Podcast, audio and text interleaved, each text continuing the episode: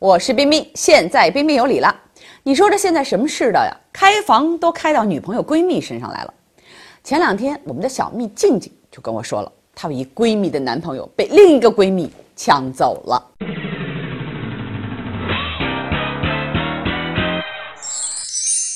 闺蜜抢男友这事儿可不是一般的多呀。就咱开头说静静给我讲这事儿吧，静静当时跟我说的时候，恨得大腿都快拍碎了。她可是眼睁睁地看着身边人的男友被闺蜜抢走的。事情是怎么回事呢？静静原来上大学时的室友啊，我们就叫她 A 姑娘哈，人漂亮，身材也不错，交往了一男朋友，戴着黑框眼镜，白白净净的，典型的就是那种你看了都会觉得，哪怕世界崩塌了，她都不会出轨的那种长相。但真是这世界防得住的是盗贼，防不住的是人心呐。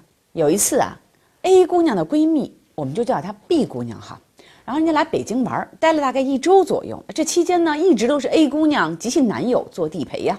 临走前，这仨人总是要酒吧去喝酒吧。你猜怎么着呀？都喝多了。后来听说这 B 姑娘那晚穿的可不是一般的热辣火爆，反正据说能露的地方一点也不含糊。玩完了呢，仨人为了省钱呢，就开了一房。很正常啊，可以理解啊。然后过了好长时间，A 姑娘回忆起来，她是真喝多了，头疼的要命，一直在半睡半醒间，就听到这临床传出 B 姑娘的那种声音。再一摸，嗯，自己身边男友不见了，明白怎么回事了吧？事后您知道这 B 姑娘咋说吗？我其实早就喜欢他了，爱一个人有错吗？你看一副白莲花的样子，就把 A 姑娘气得哭了一个来多月。你爱一个人没错呀，但逼得自己闺蜜失去爱的人，那就是你的不对了呀。这是活生生的近水楼台先得月哈。你以为你的男人跟闺蜜不会看对眼儿？我只能说你 too young too simple。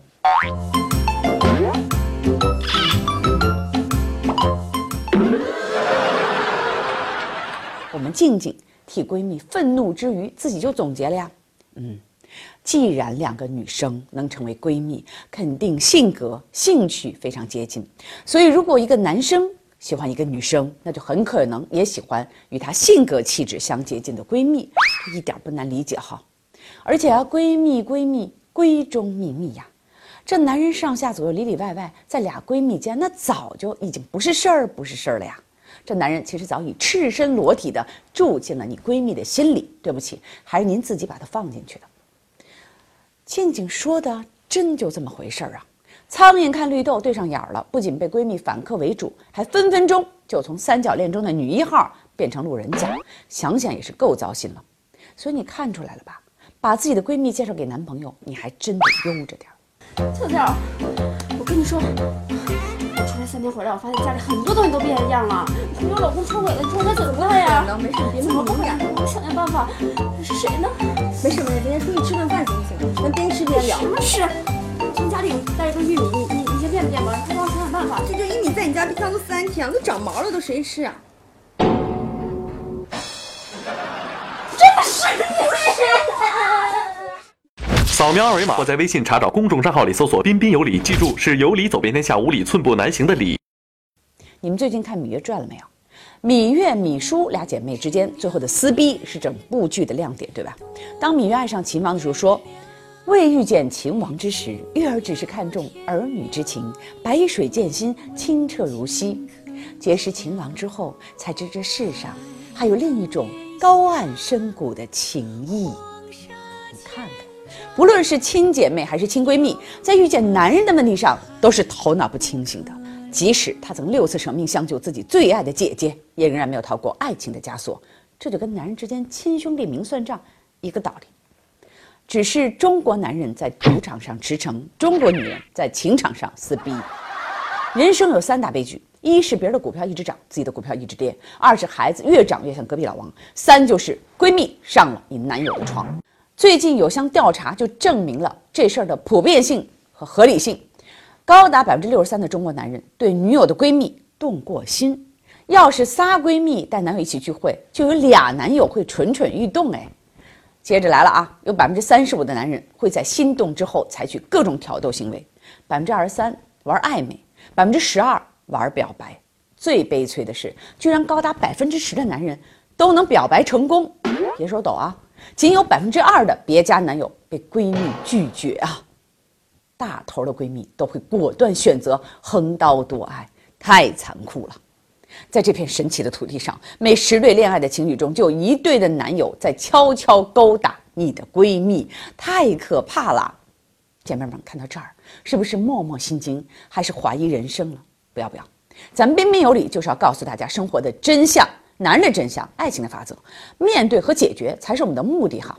欢迎大家把你很好的处理闺蜜和男友合适关系的办法发到我们彬彬有礼的微信公共账号，是有道理的理哦。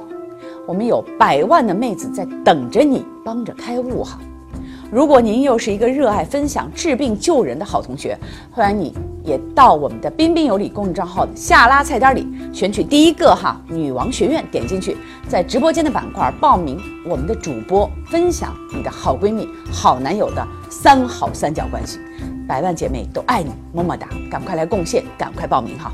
搜索微信公众账号“彬彬有礼”并回复“测”，看看你的男朋友和闺蜜之间到底有没有不可告人的秘密哦。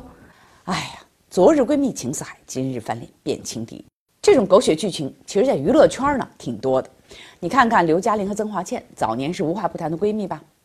嘿，我最近发现这嘉玲姐姐身上例子挺多的，抽空我们应该找过来做期节目哈。这当年梁朝伟的正牌女友可是曾华倩，好吧？但曾华倩呢，因为跟刘嘉玲好，所以呢，就总是掏心掏肺的把自己跟梁朝伟恋爱的点点滴滴告诉刘嘉玲。不告诉还好，告诉过后呢，刘嘉玲抱着旁观者清的心态，比曾华倩更了解梁朝伟。最后呢，果不其然，在拍摄《花心大丈夫》之后呢，两人就擦出了爱的火苗了，开始玩起了地下恋。但是纸终究包不住火呀，圈人知道的也就是越来越多了。最后，曾华倩发现了，最后仨人反目成仇，从此不来往了。当年刘嘉玲横刀夺爱，确实是被人诟病的。不过你说这刘嘉玲、梁朝伟算是修成正果。